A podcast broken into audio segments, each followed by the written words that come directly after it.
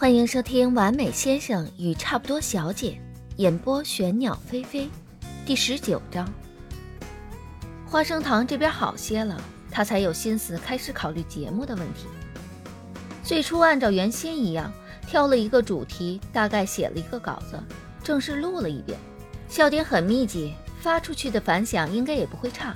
但云舒莫名觉得不满意，大概是做太久了，没有新意了。云舒就是否发布这个问题犹豫了两天，最终都准备将它上传了。脑海里又突然想起了李卫前一段时间意味深长的那句话：“一直维持现状，其实本质上就是一种后退。”最终啊，心烦意乱的将微博发布页关掉。接下来两日，他抱着花生糖，将外网上最新的相关视频看了个遍，一边看一边分析形势创新点和笑点。脑子里的信息量多到爆炸，最终对国外一个艺人分饰多角色来吐槽同一个话题的表演形式还算感兴趣。结合沈岚发过来的最新话题，写了个台本，整整三天才录制剪辑完成。但最终对着电脑里面两个剪辑完成的视频又开始犹豫，趴在电脑桌上，一头卷发被他挠得乱七八糟。两个视频里的不少段子都是有时效性的。特别是前面录的那个视频，再拖一拖，有些梗就不新鲜了。他有些犹豫，将两个视频发给李卫，期待能够得到一些指导。李卫将两个视频都夸得天花乱坠，绕来绕去，最终结论都挺好。我不能替你做这个决定，你遵循自己的内心吧。沈岚的建议更是简单粗暴，你要不两个都发上去，看看观众的反应。犹豫一下午。就拖到了晚上，每周去张思年书房补课的时间。计量经济学依旧枯燥，张思年讲的无比轻巧，可他的脑子就是转不过这个弯来。好在也上了几节课，大概摸到了一些投机取巧的门道。听不懂啊，不要过多纠缠；理解不了，就将一个模型建立的所有步骤都记下来。做作业时，硬将数据按着步骤往里套就行了。然后记住软件中对应的结果应该如何分析，这样便能将作业完成的七七八八。张思年啊，不是没有看出来投机取巧，教他的时间不短，他很清楚云舒在这方面确实没太多天分，勉强让他去理解，估计也学不了什么名堂出来。能够靠着死记硬背完成最终论文，他也算是完成了云岚的嘱托。花生糖就趴在两人脚边，云舒不放心他。花生糖最近也格外粘人，他一不在就叫唤。花生糖在书房待的次数多了，加上云舒最近因为他生病，对他简直是纵容，熟悉了环境就开始捣乱。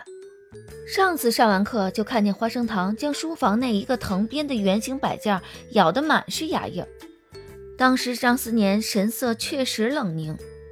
但最终还是没有和他计较，只说了句“送给花生糖了”，让于叔拿走。于是这个摆件就成了花生糖最近专属的磨牙工具。计量经济学讲完，就到了张老师的理财小课堂环节。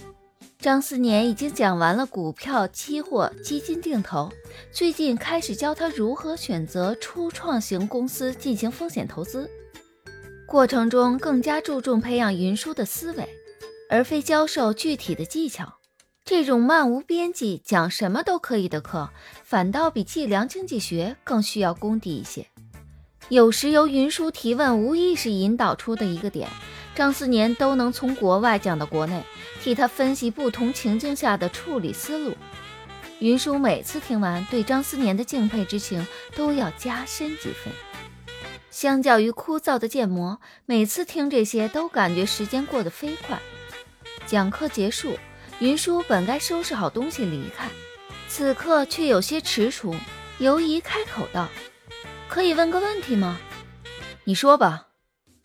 比如说做投资的时候，原来的投资领域是你熟悉的，而且一直都在盈利，在转向新的投资领域时，不会犹豫吗？”云舒构思了一下语言，问道：“张思年轻笑出声，垂眸思索一阵，薄唇轻启。我之前啊，在美国投行实习的时候，带我的老师和我说过一句话，我现在都还记得：每个人都是个人经验的囚徒。放在投资领域，或者……张思年顿了顿，目光意味深长。其他任何事情方面都是适用的。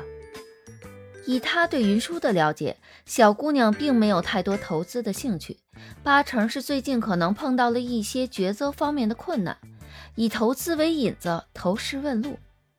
张思年先以今天讲过的内容作为切入点，嗯，就像我今天和你讲的波士顿矩阵一样，对于低增长率、高市场占有率的现金流业务。处理方法，一方面要考虑它现有利益的维持，同时也要长远分析，它长期来看增长率能不能提高？如果不能，就要及时的收割既有利益，短时间内最快榨干它的剩余价值，把它投资到新的领域。而如果你分析一个投资项目，它属于明星产品，前景良好，就应该尽量多投入资金，促进它在短时间内迅速发展。原有的投资领域的利益确实难以割舍，一方面是因为既得利益，另一方面就像我之前和你说的，原有领域经验积累给你造成的障碍，这可以说是每个人都难以抵挡诱惑的舒适区。但你需要做的就是跳出来看一看，从长远来看，利益是否一样的优渥？如果不是，就要下定决心从舒适区里走出来。做决定对于每个人都是很艰难的事情，需要前期的分析，更需要下定决心跳出原本藩篱的勇气。但你换个角度想想，也许能帮你下定决心。原有的经验和利益是你尝试新领域的底气。一无所有者做每一个决定都是背水一战，但你有去尝试的资本，如果觉得可行，试一试又何妨？也许就走出了一条新路。张思年一边说，一边收拾东西，将讲课期间拿出来的书本放回身后的书架上。背后一整面墙的书柜，云舒早就记不清张思年是从哪里拿出的这些书，他却每次上课都能不暇思索地从书架上拿出正确的书，又放回原处。也许再过五年、十年。我可能会劝你路要走得稳一些。我现在还不满三十岁，还是有些年轻气盛，有要在行业中拔尖的野心和欲望。你年纪比我还要小不少，不该现在就选择守成。不同性格的人分析出来的结论可能截然不同。就我个人而言，我是这么想的。云舒看着张思年的背影，肩膀宽厚。背脊挺直，灯光下像一棵舒展的松柏。花生糖在脚边蹭来蹭去。明天台风将要登陆，呼啸的风声将树吹得呼呼作响，像踩着蓬松的云在空中穿行。突然踏入实地，本来还犹豫不决的心突然安定下来。我明白了，今天谢谢您。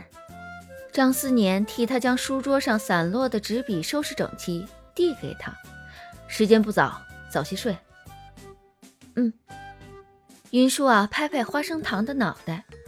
花生糖叼着张思年之前还挺喜欢的藤编摆件，摇头摆尾的跟在他身后。云舒回到屋内，趴在床上，打开电脑，腿惬意的晃来晃去，登录微博。上周拍的视频，赶在梗还没有过时的时候迅速发出去。嗯，及时收割既有利益。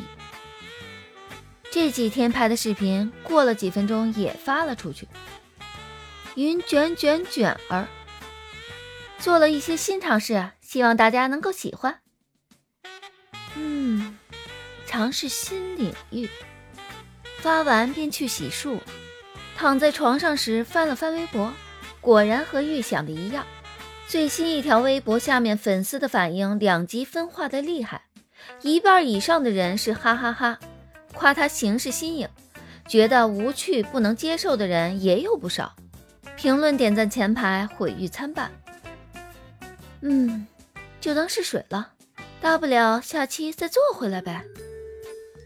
作为财经学校边缘类专业的一员，云舒之前听闻过无数关于金融行业到底有多么忙的传言，什么一年出差时间太长，索性全年住酒店，一星期一天一个城市，通宵熬夜加班到爆肝。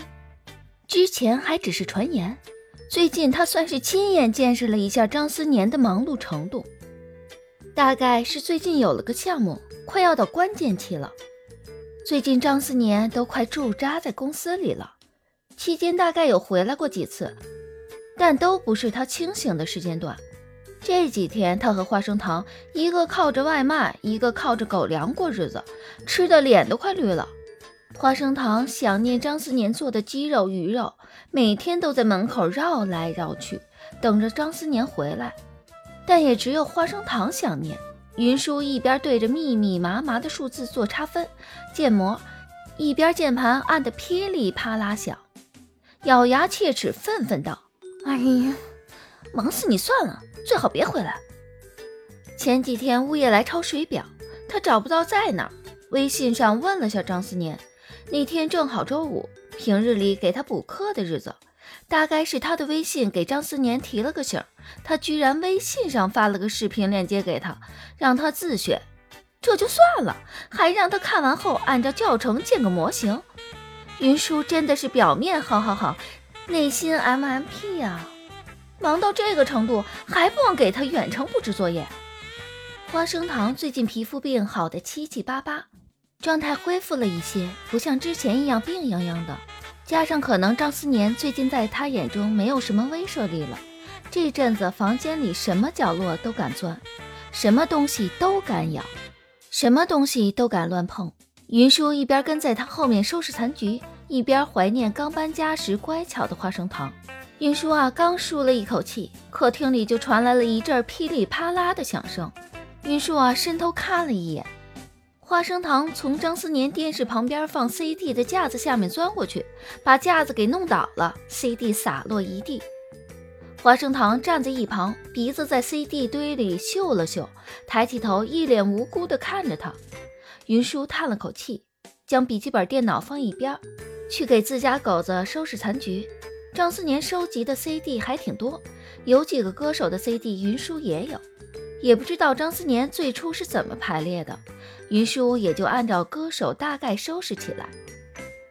你呀，云舒一边指尖点着花生糖的鼻子，一边放 CD，话语间并没有生气的意味。花生糖一点都不怕，往他怀里钻。哎呀，别乱动，痒！云舒抱着花生糖的脑袋，眼睛弯成了一弯上弦月。花生糖病了很久，难得活泼些。他还挺欢喜的，一边闹一边整理，时光消磨得飞快，整理的进度异常缓慢。云舒一边给花生糖顺毛，一边将地上的 CD 摆回架子上，拿到其中一张时，动作愣了愣。他居然有这张！云舒指尖在 CD 名称上轻轻划过，声音里满满的羡慕。是他之前拜托陆之意在欧洲买但没有买到的小众乐团的 CD。云舒低头翻了翻剩下的 CD，另外一版他买到的居然也有。云舒哼了一声，哼，我才一点都不羡慕呢。啊，好吧，好吧，我还是羡慕嫉妒。这两版 CD 的发行量并不高。云舒开始喜欢这个乐团时，这两张 CD 已经发行了一段时间了，之后再没有发行过新的 CD，并不好买。云舒内心像是花生糖的小爪子，心口轻轻挠啊挠，痒得很，好想拆开来听一下啊！他做不出不告而取的事情，但明天就周五了。他看了一眼自己还未建完模型，这时候找张思年，他在给自己布置作业怎么办呀？这周末乐团会来 S 市，据说现场会有新 CD，我到时候买新的就好了。过几天等这波事情过了再借来听吧。也许是他没找张思年起到了作用，也许张思年真的忙晕了头，这周居然没有自习任务，也没有作业。云舒啊，周日将花生糖托付给李贝，美滋滋的去大剧院听乐团的演奏会。乐团难得到国内巡演，一到剧院门口，卖 CD 的地方果然排起了长队，队伍分了三排。云舒连忙挑了最边上、人看起来少一些的队伍钻进去，等了快二十分钟，眼看演奏会就要开始了，才轮到他要一张要一张最新的 CD。云舒开口道，旁边传来一个声音和他异口同声，声音带着清冷的意味，有些熟悉。云舒偏过头去，中间那列的人正好在弯腰付钱登记信息。最左边那列的人也偏过头来，深潭一般的眸子，硕长的身姿，两人目光相对，周围嘈杂的人群突然变成了安静的背景板。张思年轻轻一笑，眉眼间带了一些暖意：“先生，别愣着了，后面还有好多人呢。”像是静音键瞬间被解除，周围的人声又大了起来。云舒转过头来，从钱夹中掏出了零钱。接过工作人员递过来的 CD。